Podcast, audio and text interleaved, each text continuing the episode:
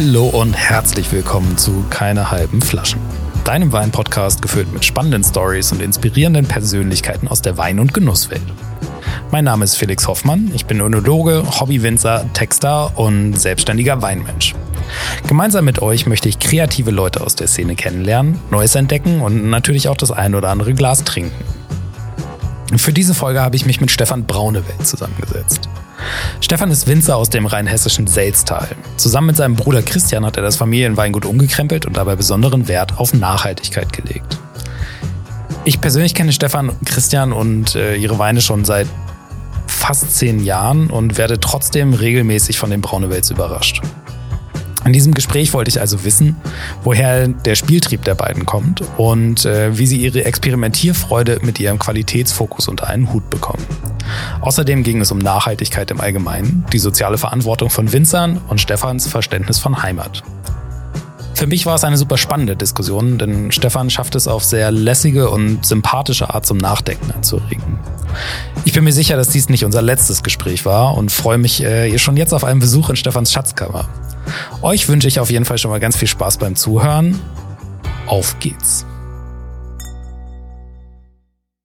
Ja, wie gesagt, also, äh, aber ich kenne kenn eure Weine schon, schon relativ lange und bin trotzdem relativ überrascht, weil ich bei euch eigentlich jedes Jahr irgendwie was Neues entdecke. Mhm. War, war, war, woher kommt denn der Spieltrieb? Der Spieltrieb kommt daher, dass wir Langeweile ein bisschen verabscheuen. Also ich glaube, es ist schon so, dass wir jedes Jahr für uns irgendwas machen müssen, wo wir denken, es braucht quasi ein bisschen Motivation, außer diesen Sachen, die immer laufen und die wichtig sind, ähm, was Neues zu tun. In diesem Jahr gibt's ähm, ein Choi Kabi, weil wir gerade auf dem Leichtwein- und Sommertrip sind und diese fruchtigen Sachen einfach ein bisschen in den Fokus stellen wollen. Und ähm, wir machen dieses Jahr ein bisschen mehr Piwi bei uns im Sommerwein. Das sind die zwei Projekte, die wir haben. Ja. Also ich finde es insofern überraschend, weil die meisten Weingüter sich versuchen zu fokussieren und irgendwie eher weniger machen und nicht rechts und links. Widerspricht das so ein bisschen dem, dem Fokus? Also verliert man sich auch da drin oder ist das? Wir sind in so einem Rheinhessen. Podcast, ne? ähm, also die die alte Sichtweise war so ein bisschen von manchen Regionen, ah die Rheinhessen, die machen alles und naja, so, die sind zu wenig fokussiert. Es mag vielleicht auch sein, wir haben bei Braunewell den Anspruch, dass wir schon irgendwie alles machen. Es liegt daran, dass wir eine große Familie sind. Also einer macht Sekt, einer macht Weißwein, einer macht Rotwein. Ähm, wir äh, trinken auch gerne ein bisschen Natural und ähm, wir wollen alles richtig, richtig gut machen. Ob das funktionieren kann, ob du damit in die absolute Spitze kommst, ist vielleicht eine andere Frage, aber wir haben auf jeden Fall den Anspruch, alles, was wir auf den Tisch stellen, dass wir das selber gerne trinken. Also wir füllen nichts, was wir selber nicht gut finden. So, Punkt eins. Und ähm, aus der Motivation heraus probieren wir halt alle Themen, die wir irgendwie haben, weiter zu spinnen. Ich glaube nicht, dass das an der Sortimentsgröße immer festzumachen ist. Also Sparkling, Sekt ist ein Riesenthema bei uns die letzten Jahre. Und ähm, da sind halt einfach drei Weine, drei Produkte, drei Sekte verschwunden. Und dafür gibt's drei coolere, die jetzt mit dabei sind. Ähm, das ist auch ein Teil Fokussierung. Ja, danke. Nächstes Mal schön, wenn ich denke, also Anschlussfrage hm, war jetzt alles beantwortet. Alles klar. Äh, wenn ihr. Ich trinke zwischendrin mal einen Schluck hier. Ja, äh, kannst du auch gerne was zu sagen, wenn du, wenn du magst. Äh, du hast eben mit Piwis schon so ein bisschen angefangen. Also pilzwiderstandsfähige Rebsorten haben wir jetzt auch gerade was im Glas. Sauvignac. Das ist total spannend, weil wir ähm, die Woche gerade eine Probe gemacht haben und uns tatsächlich mit beschäftigen, welche neuen Rebsorten denn in dieser äh, Gesamtstrategie von, wir sind ja bei Braunewell mittlerweile zertifiziert, nicht nur in Nachhaltigkeit, weil mich das seit dem Studium auch umtreibt, ähm, sondern auch ähm, mit Safe Climate als klimaneutral. Und da spielt es natürlich alles eine Rolle. Wie kannst du deinen CO2-Fußabdruck weiter minimieren? Wie kannst du daran schrauben, daran arbeiten? Ähm, welche Rebsorten, welche Partner gibt's dazu? Und ähm, ja, der Sauvignac, muss ich sagen. So, wie ich so, so ein bisschen ähm, grüner noch, wie ich mir es vorstelle. Ähm, die sind ja manchmal auch ein bisschen Burgunder. Also obwohl es dieses Sauvignon vom Sauvignon quasi äh, im Namen hat, ein bisschen Burgunder, ein bisschen äh, cremiger, ähm, aber macht auf jeden Fall Spaß. Ist ein guter Wein. Also hat er seine Berechtigung und ähm, ist typisch rein hessisch, ne? Weißwein, Frucht, Säure, finde ich gut. Gefällt mir auch extrem gut. Also ich finde es auch ganz cool bei den PVs, es gibt ja viel, was so ein bisschen mehr easy drinking ist. Also einfach auch, weil die meisten Anlagen jung sind und auch nicht alles irgendwie in die, die Spitzenlagen gepflanzt wird. Mhm. Ähm, ich glaube, das sind aber auch so Rebsorten, die jetzt kommen, die auf jeden Fall das Potenzial haben, auch richtig in die qualitative Spitze zu gehen. Ja, ich glaube, man muss dem Ganzen mal Zeit geben. Also den Riesling gibt's jetzt über 500 Jahre. Und ähm, auch wenn man gesellschaftlich vielleicht meint, dass man nicht so viel Zeit haben, es braucht einfach für diese Transformation, glaube ich, ein bisschen Zeit. Und wer äh, die Piwis, die es jetzt im Anbau gibt in der ersten Generation, es gibt jetzt interessantere Sachen danach und wir müssen mal ein bisschen Erfahrung machen und vielleicht aber auch mit einer gewissen Konsequenz dabei bleiben, um das Thema voranzubringen, ja. Ähm, ja, wenn die Weinberge alt sind, ist es, glaube ich, nicht ausgeschlossen, ähm, dass sie nicht gut sein können. Dann kommt es natürlich irgendwann mal zu den Fragen, ob die auch Herkunft zeigen können und Boden und so weiter. Aber ähm, in erster Linie geht's mal, äh, geht's ja um ein anderes Thema. Das sollen ähm, gute, fruchtige Typen sein, so wie du jetzt gesagt hast. Es geht erstmal ähm, in diese Basisschiene rein und dafür haben wir auf jeden Fall Rebsorten, ähm, die, die jetzt funktionieren und es wird ja weiter geforscht. Also ich bin gespannt auf das, was noch kommt in den, meinem restlichen Winzerleben. Du hast eben schon gesagt, dieses Nachhaltigkeitsthema treibt dich schon seit dem, seit deinen Anfängen quasi als, als Winzer um. Mhm. Wie verstehst du den Begriff denn eigentlich? Also gerade in Bezug auf Weinbau? In Bezug auf Weinbau.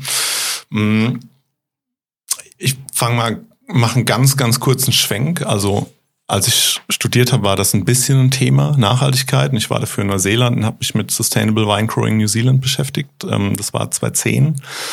Bisschen, bin ein bisschen enttäuscht zurückgekommen, habe gedacht, naja, es ist jetzt nicht so greifbar und hat so ein bisschen, was die heute nicht mehr glaube ich, nicht mehr machen, aber ich habe mich jetzt länger nicht mehr mit beschäftigt. So ein bisschen Greenwashing-Charakter und ähm, wenn wir uns irgendwie mit beschäftigen, dann muss das griffiger, greifbarer und umfassender sein als die schönen Beispiele, die es dort gab. Ähm, wir sind nie so richtig mit der Zertifizierung happy geworden, also haben wir unser eigenes Ding gemacht. Und dann gibt's ein Thema, eine Herausforderung, glaube ich, in der Branche, dass alle Leute sagen, es ist ja durch die Bank, ne, meine Versicherung schreibt mir, wie nachhaltig sie sind und so weiter. Dann sage ich, was, was, was könnt ihr aktiv denn beitragen. In der Produktion können wir das, glaube ich, schon machen. Und ähm, was so ein Schlüsselerlebnis war, war, dass ich auf einer Weinpräsentation in Hamburg war, ähm, was erzählt habe zu dem, was wir machen. Und die vor mir, die, ich glaube, die Leute können keine, also das ist ein bisschen übertrieben, ne? Aber keine Tomaten auf dem, auf dem Balkon hochzüchten können sie wahrscheinlich schon. Die dann gesagt haben, das hat er jetzt schön auswendig gelernt und äh, sind weitergegangen. Ich dachte so, was? Also was wir hier alles tun, ähm, und es kann doch nicht sein, dass sie das jetzt alles nur wegen irgendwelchen Diesel- und Gammelfleischskandalen als Greenwashing abtun. Und das war der Punkt, wo wir quasi in eine Zertifizierung übergegangen sind. Und auch mit denen haben wir ein bisschen Streit. Und das ist aber gut, weil wir in der Zertifizierung bei Fair and Green halt der ganze Betrieb hinterfragt wird. Jedes Jahr. Und zwar alles. Und das ist ein Teil von Nachhaltigkeit, ist für mich, dass wir uns quasi komplett mit dem Weingut beschäftigen. Also nicht nur Weinproduktion, nicht nur Kellerwirtschaft, auch unsere Mitarbeiter, auch bis zur Briefmarke. Ja, das heißt, du kannst nicht über Nachhaltigkeit reden und kannst irgendwie ein Hochglanzbriefpapier haben. Ist ein Mini-Beispiel, ja. Du musst auch dir überlegen, wo du deine Energie herholst, wie du dir einsparen kannst und was du halt mit deinen Restemissionen machst. Also wir hinterfragen quasi ständig alles. Und ähm, das ist ja, der, der nachhaltige Ansatz ist ja, es gibt ja Definitionen dazu etc. Unser Thema ist, dass wir alles ständig hinterfragen und neu denken und vielleicht auch mal querdenken. Und ähm, da gibt's gelernte Sachen und bei anderen muss man halt einfach gucken, was haben wir noch für Optionen, was können wir vielleicht noch besser machen. Und wenn ihr jetzt, also Zertifizierung and Green, gibt's noch nicht so lange. Willst du das mal ganz kurz, äh, ich glaube, das kennen nicht alle. Ja, ich glaube, ähm, wenn man so eine Biozertifizierung kennt, ist es relativ klar. Ähm, da gibt's, ich, ich sag mal in Anführungszeichen, ein Schwarz-Weiß. Ähm, entweder du hast das oder du hast es nicht. Ähm, also entweder du hast eine, eine, Regel erfüllt oder du hast sie nicht erfüllt. Im Bereich der Nachhaltigkeit ist es ein bisschen komplexer. Ähm, das heißt, wir haben ähnliche Richtlinien.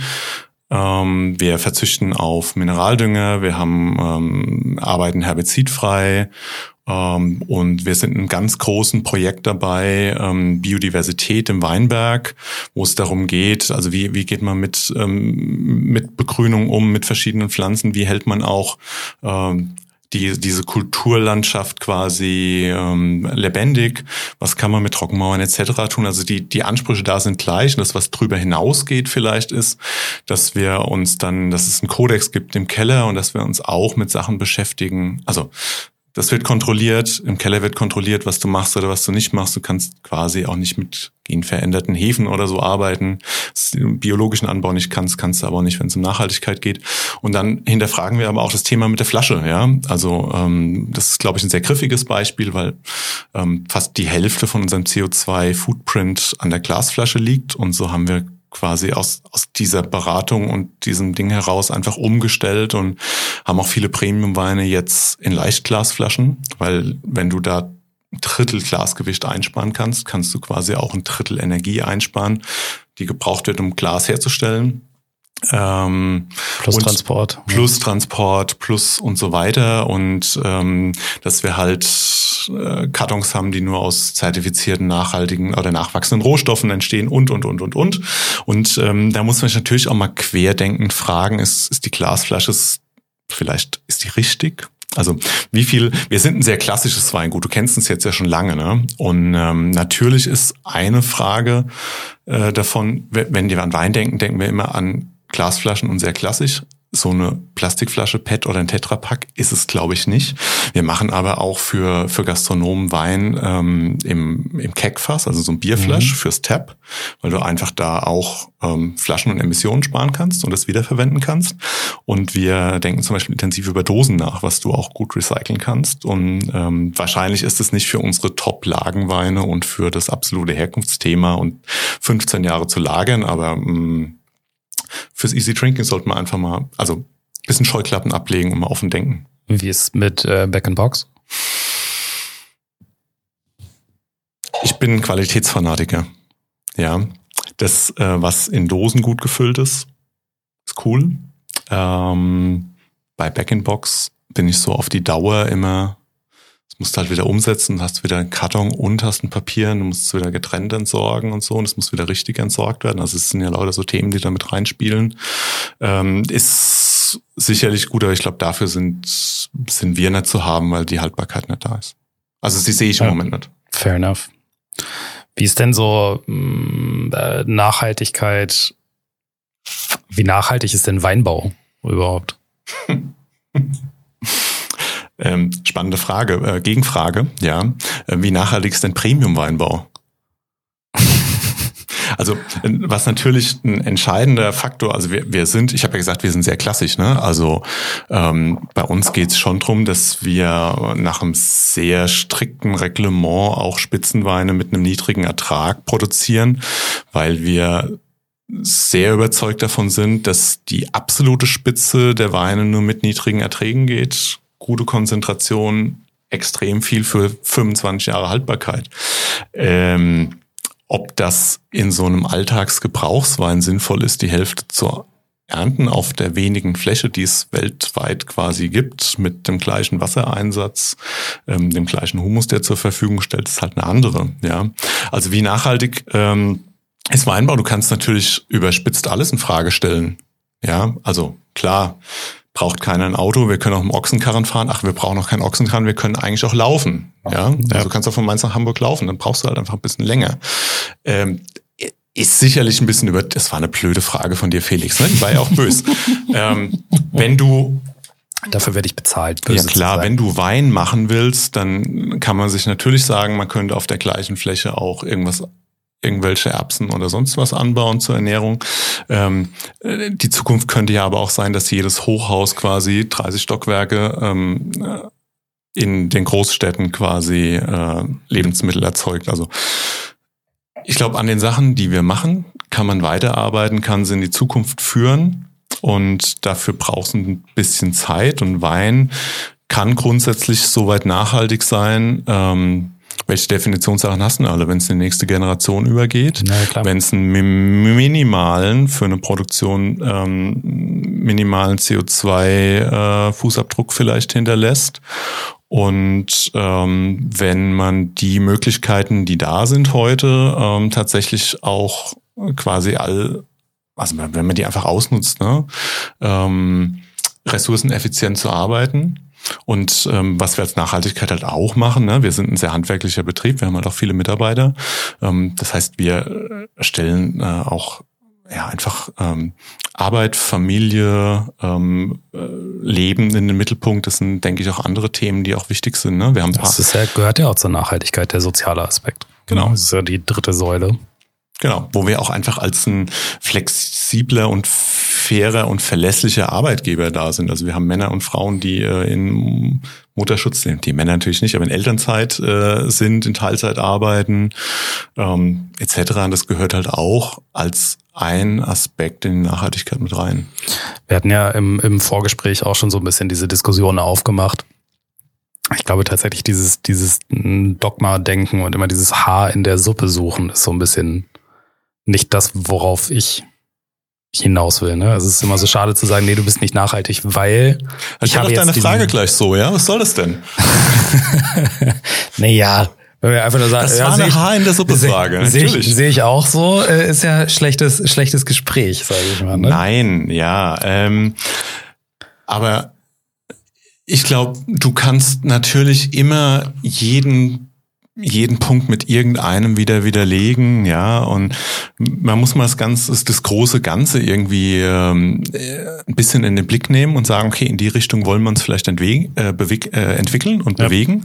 Und unsere ist ähm, im sozialen Aspekt halt quasi einfach für für die Menschen äh, vor Ort und für die Mitarbeiter auch ähm, da zu sein, so ein bisschen Lebensgefühl Wein und Rheinhessen zu vermitteln. Das ist Ressourcen einzusparen in der Produktion und im Vertrieb, in der Vermarktung.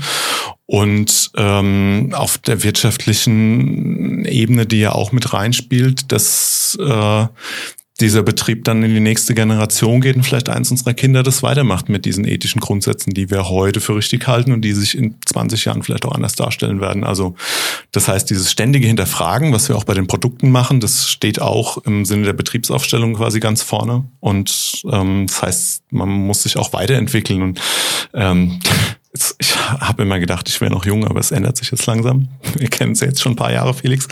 Ähm, die Hoffnung besteht halt, ähm, dass wir das auch noch 20 Jahre machen können und ähm, bis die nächsten dann, oder 15, bis die nächsten mit dazukommen und auch wieder sagen, Leute, so geht's nicht weiter. Ne? Das müssen wir, wir, biegen, mal, wir, wir ja. biegen jetzt mal links ab. Ja.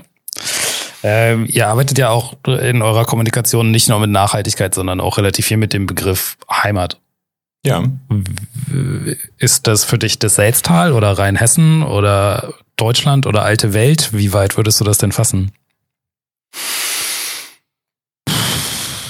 Ähm, meine Nachhaltigkeitsideen haben sich ja weniger aus der alten Welt als aus der neuen Welt quasi so ein bisschen entwickelt. Und wenn ich über wenn wir über Heimat reden, hat es halt verschiedene Aspekte. Also wir haben jetzt Kinder, die in die Schule gehen, da ist Essenheim halt schon einfach wieder Heimat, weil die ganzen Freunde halt von denen auch da sind. Ja, also das ist so ein Heimatbegriff. Wenn ich an ähm, Wein denke, würde ich schon sagen, dass ähm, Rheinhessen Heimat ist mit dem ganzen Austausch, mit den, mit den Leuten, die wir kennen. Ähm, jetzt nochmal ein anderes Thema mit, mit Maxime Herkunft, einfach Rheinhessen nochmal moderner ein bisschen darzustellen. Da ist Rheinhessen ein Thema und trotzdem sind wir im Selztal haben wir einfach eine andere Gegebenheit. Also wenn ich es auf die Weine übertragen würde und dann, ähm, glaube ich, ist Selztal halt einfach so ein Stück Heimat, weil es ähm, einen tollen Blick und ein tolles Licht hat. Es ist quasi ähm, Selbstnaherholung für uns zu Hause, in die Weinberge zu gehen und äh, dem Sonnenuntergang entgegenzulaufen. Und wenn du dann den Wind spürst, der da oben bei uns übers Plateau fegt, ja, dann hast du auch, dann weißt du auch, wie es in den Weinen ist, dann kommst du nach Hause. Ähm, machst eine Flasche Wein oder Sekt auf, der gut ins Selztal passt wegen dem Wind, ähm, spürst dieses, äh, diesen rauen, kühlen Wind ein bisschen in der Säure, die da ist und trotzdem reif und dann ähm, ist das so ein, so ein Gesamtbild. Also ich kann für mich verschiedene Heimaten einfach definieren. Das war jetzt die auch, sich nicht das war ausschließen, auch ja. pure, pure Winzerromantik. Das hat mir richtig gut gefallen. Das war ja, jetzt mal 30 Sekunden für die Seele. fand ich, fand ich gut. Ähm, ich habe noch eine etwas speziellere Frage und Schon zwar. wieder. Nee, es ist jetzt äh, Selektion Rheinhessen feiert dieses Jahr 30. Geburtstag. Und wie du weißt, Ist auch ein Heimat- und Herkunftsthema, ne? äh, ja, deswegen die, das war eigentlich nur die Überleitung dahin. Ja. Ähm, ihr seid da schon noch relativ lange mit dabei auch. Ähm, wir sind keine 30 Jahre mit dabei, auf jeden Fall nicht. Ich glaube, dass wir unseren ersten Selektionswein 2007 gemacht haben. Also wären wir dieses Jahr wahrscheinlich äh, 15 Jahre, die Hälfte der Zeit dann mit dabei. Wa- Was zeichnet die Weine für dich aus? Oder was steckt dir in die Selektionslinie? Ähm, Heimat, Herkunft, Familie. Das heißt, ähm, wir haben mal angefangen, aus einer Situation heraus uns bei der Selektion zu beteiligen, als wir im Weingut mm, so breit, wie wir aufgestellt sind, in Anführungszeichen sehr viel normale Weine gemacht haben. Und es gibt ähm, als Herzensangelegenheit bei uns tolle, ganz tolle Weinberge. Also wir haben in der Blume in Elsheim eine der wenigen Terrassenweinberge, die es so in Rheinhessen gibt. Ähm, mein Opa mal Terrassen reingeschoben, weil das so steil war und früher keiner bewirtschaften konnte. Ist ein ganz alter Riesling. Ist ein Weinberg, der uns ähm, extrem am Herzen liegt und der ging früher bei Braunewell in die Literflasche. Es gibt heute noch Lokale in Mainz und im Mainzer Umland. Wenn du da hingehst, steht auf der Karte äh, Ausschankwein, Riesling Trocken, Elsheimer Blume, Braunewell. Obwohl das schon lange nicht mehr so ist. Ich weise dir auch immer darauf hin, aber gut, das ist jetzt ein anderes Thema. Ähm, dann haben wir äh, mit die ältesten, also das ganz, ganz alte Grauburgunder, ähm, wofür wir auch extrem stehen. Und diese Weinberge, die jetzt fast 50 Jahre alt werden, das war mir einfach zu schade, dass die äh, im, im, irgendwo im großen Topf untergehen und die wollten wir rausstellen. Und ähm, das sind quasi, ähm, das ist der, der Kern der Selektion, ja. Ein besonderer Weinberg, ähm, eine besondere Bewirtschaftung, nochmal reduzierte Erträge und es gibt halt Weine von einer wahnsinnig langen Haltbarkeit, die ähm, für sich als solitär ähm, ja teilweise auch gerade bei dem Grauburgunder aus dem Teufelsfahrt ein bisschen unverwechselbar sind. Ähm, sind wir stolz drauf und das pflegen wir auch, ja. So sind wir zur Selektion gekommen und ähm, so macht die uns Spaß. Habt ihr davon noch ältere Sachen irgendwo rumstehen? Also ich bin Mm. gerade so ein bisschen auf der Suche wieder nach älteren Weinen. Ja, Ich weiß, dass das alle zu Hause haben, aber niemand sie rausrückt. das Rumstehen, also rumstehen tun die nicht. Ne? Ja. Wir haben das Weingut jetzt ähm, drei Jahre intensiv umgebaut, auch unter diesem Nachhaltigkeitsaspekt für ähm, kurze, kurze Wege, Ressourceneffizienz, eine neue Kühlanlage, dass wenn, wenn wir trotzdem auch Wein kühlen, wir die Wärme zum Beispiel nutzen, die dort entsteht, um also auch wieder dieses CO2-Footprint-Thema. Und da gibt es ein Raritätenlager, da gibt es eine Schatzkammer. In dieser Schatzkammer, da lagern Schätze, deswegen heißt sie auch Schatzkammer. Und ähm, Felix, du kannst dich ja mal bewerben für die Schatzkammer. Oh. ja, so. Oh. Nein, die Idee ist, dass wir äh, tatsächlich auch mal ein paar Schatzkammerproben machen. Ähm, und jetzt, wir haben mit dem Team zur Lese äh, letztes Jahr gerade mal Spätburgunder probiert aus 15 Jahrgängen Premium äh, Spätburgunder. Und irgendwann steht auch Grauburgunder wieder mal ähm, vorne dran. Den ersten Grauburgunder in der Selektion, glaube ich, gab es 2,7. Den ersten Grauburgunder, den ich nach meiner Ausbildung dann so gemacht habe, aus diesem Weinberg, den gab es 2,5, noch ohne Selektion. Und ähm, den Sechser habe ich letzt probiert, das ist ein Hammerwein, ja. Also das ist schon cool. Und da siehst du, Krass. dass äh, diese Weinberge und die Arbeit und das Winzerhandwerk und die Richtlinien von der Selektion da auch echt greifen, ja. Ist, äh, ist cool, ist ein super Essensbegleiter, aber es steht nicht rum. Ja, also Ja, ich Ähm, muss, ich muss es ein wird- an, an, der es wird- an der Präzision meiner Frage. es wird behütet. So ein Schatz, ja. Ich wollte mit dir eigentlich noch über Sekt reden.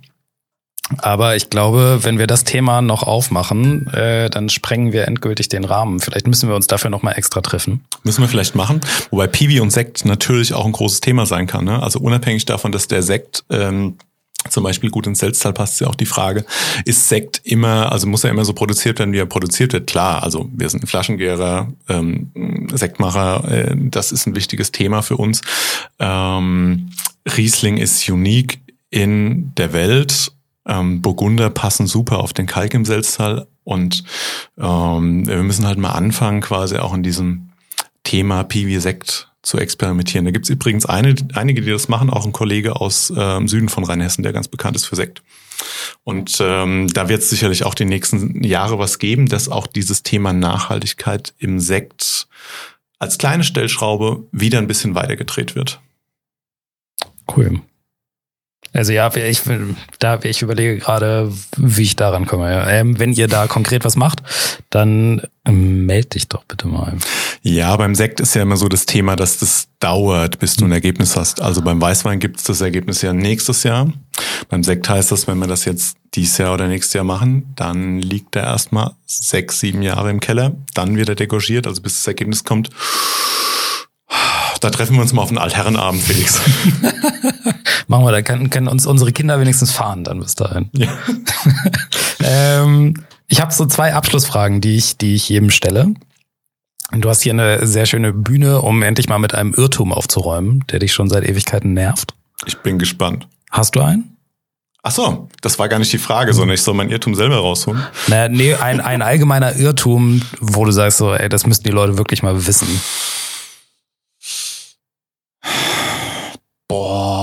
Also ähm, muss nicht mal Wein sein, ne? Es muss nicht mal Wein sein. Es kann, kann auch, kann sich auch um Autoreifen handeln. Nö, ich glaube, ich habe überhaupt keinen absoluten. Der Weinirrtum ist ja, was mir ähm, der, der absolute Irrtum ist, dass Grauburgunder eine langweilige Rebsorte ist. Also gehen wir nochmal auf Braunewelt zurück, wenn wir jetzt noch was zum Schluss machen. Ähm, Grauburgunder ist, kann echt extrem spannend sein. Also wir müssen dann doch nochmal, nicht Schatzkammer Felix, ich lade dich dann jetzt offiziell ein. Grauburgunder kann quasi reifen und Grauburgunder kann Herkunft und das ist ein absoluter Irrtum. Nur ähm, man muss es halt auch wollen. Ich lasse mich dann vielleicht eines Besseren belehren von dir, auf jeden Fall. Ähm, vielleicht schließt sich die Frage dann ganz gut an. Was muss denn jeder mal probiert haben? Von uns. Von euch oder generell? Die Frage ist bewusst offen formuliert. Das war jetzt kein Fragefehler von mir. Bitte, bitte oh, beschimpf mich nicht wieder. Oh nein. Das ist mir tatsächlich ein bisschen zu schmal, ja. Wobei ähm, ich, also ich habe keinen Lieblingswein. Mhm. Und ich habe auch ähm, keinen besonderen Wein, Erweckungs- oder Erwachungsmoment. Hat mir letztes Mal ein ehemaliger Praktikant gesagt, dass er jetzt hier bei uns den Wein entdeckt hat. Ähm, da habe ich so, so ähm, zwei, drei Sachen. Was jeder mal, wo man sich drauf einlassen sollte, ist ähm, gereifter, trockener Riesling als Essensbegleiter. Das ist mein Thema, was ich noch mitgeben will. Das ist ein wunderschönes Abschiedswort. Auch gleich mal konkrete, konkrete Empfehlungen. Konkrete Empfehlung. Ähm, 2008 Tipping von Georg Gustav Huff. Alles klar. Danke. Vielen Dank für deine Zeit. Gerne. dass du da warst. Hat mir sehr viel Spaß gemacht. mir auch. Komm, wir trinken nur rein. Prost.